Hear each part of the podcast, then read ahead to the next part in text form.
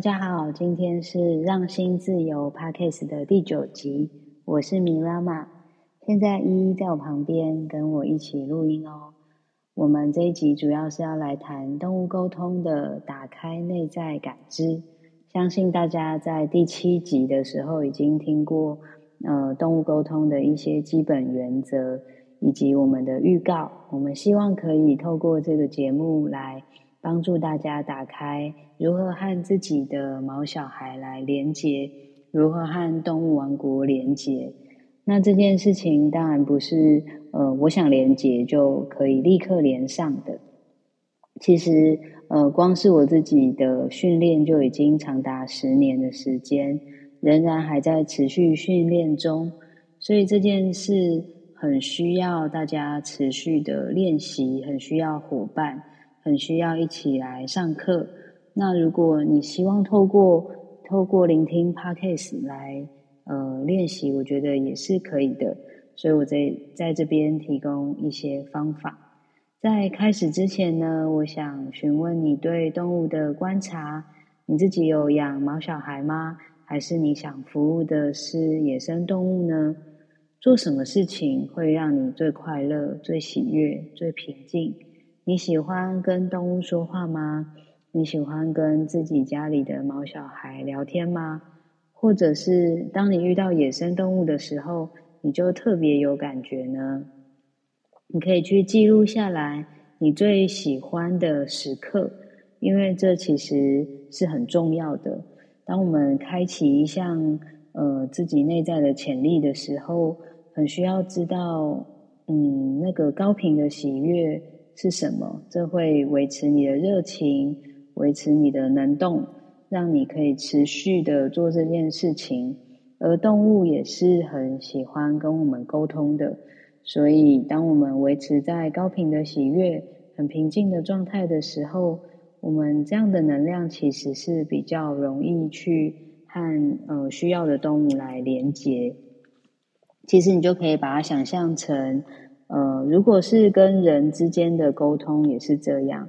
如果当我们内在是充满喜悦、充满服务的心，那对方其实也比较容易跟我们连上。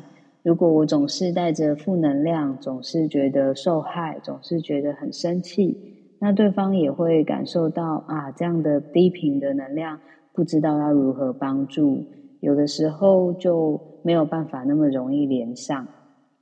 那当你听到这一集的时候呢，其实我们要先调整所谓的新手沟通师的正确心态，因为每一个沟通师都不是神，每一个沟通师其实都是准备好的管道。那我们如何让自己能够准备好呢？其实，首先恭喜你在听到了这个时刻，就表示你已经准备好要进入动物沟通的领域了。你会拥有越来越多的神奇的经验。当你准备好要开始练习之后，你身边的家人、朋友以及动物们都会因为你的内在进化而获得许多生活上的小祝福。每天的饮食、每天吃饭、每天的信念，你呃你的家、你的物品都会获得很多正向的影响。你的感恩会激发周围的人也打开他们内在的疗愈之门，会持续获得这些经验的唯一方法，就是需要持续不断的练习。当我们如果，比如说，呃，没有收到讯息，有一些小挫折，仍然保持着正向信念，只要不放弃，只要持续练习，你都会有一切准备好的，会为你打开。而神奇的经验就会发生，但是有一个重点必须牢牢的记住，因为动物沟通师，其实我们是正在帮助自己的生活品质，也同时帮助动物的生活品质，但我们不会把自己放得太大。当我们能够顺利的传递一个美好的讯息，一个很中性、很正确的讯息。其实是因为我们把自己变成一个准备好的管道，我们透过不断的清理、净化、觉察，呃，有许多的静心冥想，持续的连接动物王国，我们就成为了一个清澈的管道。我们可以引导被沟通的动物，还有来预约的照顾者，启动自身的疗愈过程。所以，我们只会说自己是准备好，而我不会呃让自己介入对方太多，而只是如实的去传达讯息。所以，呃，准备好到底要如何做呢？我觉得最重要的是准备自己的内外在，内在的空间跟外在的空间是相互连接的。所以，当我们还不知道如何抽象的准备内在空间时，其实可以先从外在空间开始。呃，你可以准备一张小桌子、一个桌面、一个小角落、一个呃五斗柜的平面，甚至是一个。嗯，你觉得窗台，你觉得有光的地方，你找到一个舒适的地方，你愿意待在那里的地方，你为自己点上蜡烛，你可以点两颗光满蜡烛，也可以点一颗彩虹蜡烛，也可以放上你喜欢的水晶。哎呀，小依依在打喷嚏呢，是不是你也想要跟大家说点什么话呢，小依依？哦，不是现在哦。好啦，那你可以在我旁边，没关系。当我们点上蜡烛，放上水晶，呃，其实蜡烛就是火元素，水晶就是土元素。那我们点上一根香，或是放上一根羽毛，这就是风元素。我们有风、土、火，那可以放上一杯水，或是水养鸡，就有了水。风水火土四大元素之后，就会形成一个第五元素。那我们呃，让这个四大元素能够来支持我们的沟通，支持我们的空间是非常重要的。在你进入动物沟通的训练之后，会进行与天地连接的冥想点化。那我们透过我们的内在与天地连接，与大地之母连接。我们就能够更清澈的和动物产生连线，我们能够知道我们内在的思绪完全被净空，完全被冲刷，而我们所浮现出来的与神性连接的、与动物连接的知识、智慧和画面就会出来。那当然，有的人是视觉比较好，有的人听觉，有的人嗅觉，有的人触觉。在五个感官里面，每个人能够开启的状态是不一样的。透过每天十五分钟的静心，你就可以让自己思绪完全的倒空。呃，可以听我们第一集的 podcast，将头脑关闭，让思绪离开。当自我的状态消失，沟通的画面、声音、冷热、明暗就会浮现。我们可以很轻松的问 yes or no 的问题，让动物来回应我们。那这并不是一个迷信，也不是宗教，也不是祈祷。其实重点就是让能量来流动，让疗愈来浮现。所以我如何相信我所收到的训练、所收到的讯息是真实的呢？我们需要做一些准备。以下有十个点是可以帮助我们准备的。第一个点就是需要很多的耐心和等待的时间。透过等待和自我的练习，我们就会更了解自己的进步过程。我们将这个进步过程来做记录观察。我们知道我们最先收到的是声音还是画面。那我们慢慢记录下来，可能从两个感知力。会慢慢增加到三个感知力、四个感知力，到可能有点像二 D、三 D、四 D、五 D，这样慢慢的整合起来。那第二个就是我们不会保持着我一定要收到动物的讯息，我一定可以看见动物，我一定可以帮到它。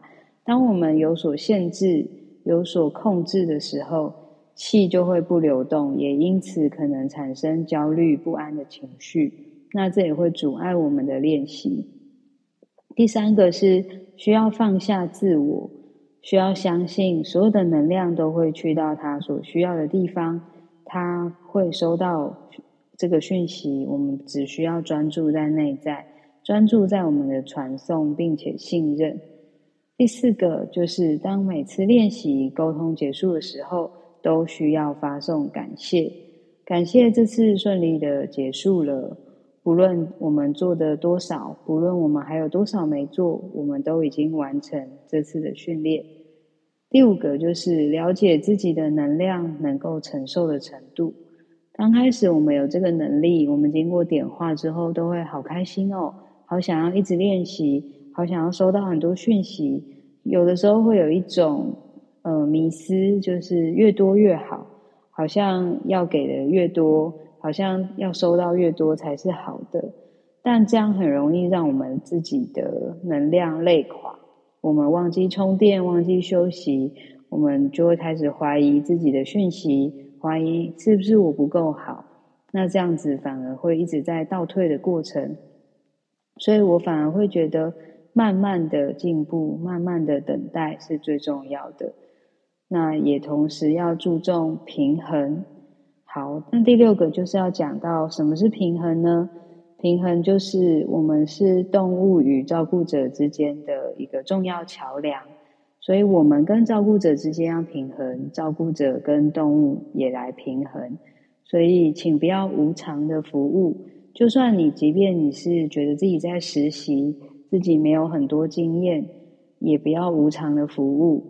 呃，在练习的过程，我们可以邀请很会珍惜这份能量的朋友，会信任我们，会呃愿意支持我们的这样的朋友。如果对方只是想来挑战，就说哦，你会这个能力，那不然你来试试看啊。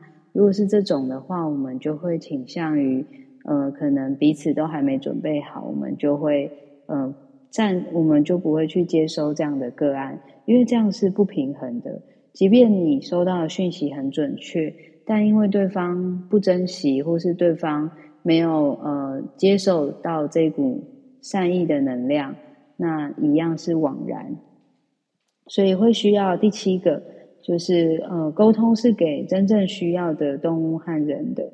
如果对方有需要，但是他不想用金钱的方式付费。呃，可以讨论如何交换，也可以吃饭，也可以送小卡片、小礼物、真心的祝福，或是能量上的交换，可以有各种呃不同的克制化的约定。那第八个就是动物其实非常敏感，如果我们自己体力不好、情绪不好的时候，请不要在这个时候提供服务。通常我会说，当我的体力不到百分之七十、八十的时候。其实我是不会来接收个案的，以避免我自己的状态或对方的状态变得不好，或是疗愈的品质不好。那第九个就是，如果当动物自主决定沟通、自主决定结束，也是很正常的。我们会依照动物的需求为主，而我只是配合来传递。那第十个就是，如果动物有主动传递讯息来。呃，如果是野生动物或者是一些紧急的需求，我们可以当下决定自己的状况是否能够协助。那还有一种情况是，不是每一个动物我都能连线得上，也有一些动物它不愿意信任，或是呃我跟它的频率没有校准，有可能我是收不到讯息的。这种时候，我就可以转借给其他的沟通师。或者是呃，让我自己再休息一下，或是让主人再多建立一些连接，看看是否有新的讯息。但如果没有任何讯息，我也会放下，我不会强求或是强迫动物一定要来呃给我一些讯息。以上就是呃动物沟通的一些很重要的小原则。那接下来下一集呢，我们可能会谈到。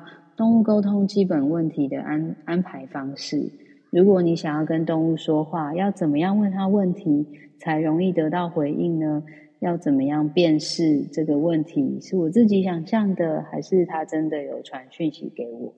好的，那如果大家在练习上面有一些问题，我知道很多人都上过动物沟通课。如果你想要提出一些你卡关的地方，我们也是很欢迎，也很希望可以跟你有一些讨论或对话。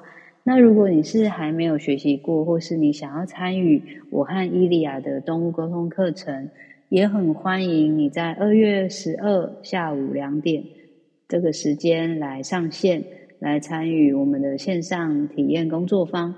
你会知道你适不适合来参与这样的训练。那我们的正式课程会在二二八年假，还有清明年假的时候在台东，是一个实体的课程。那就很期待来认识大家。谢谢你收听完这一集的《让心自由》，希望我们彼此都更自由。谢谢大家，下次见喽，拜拜。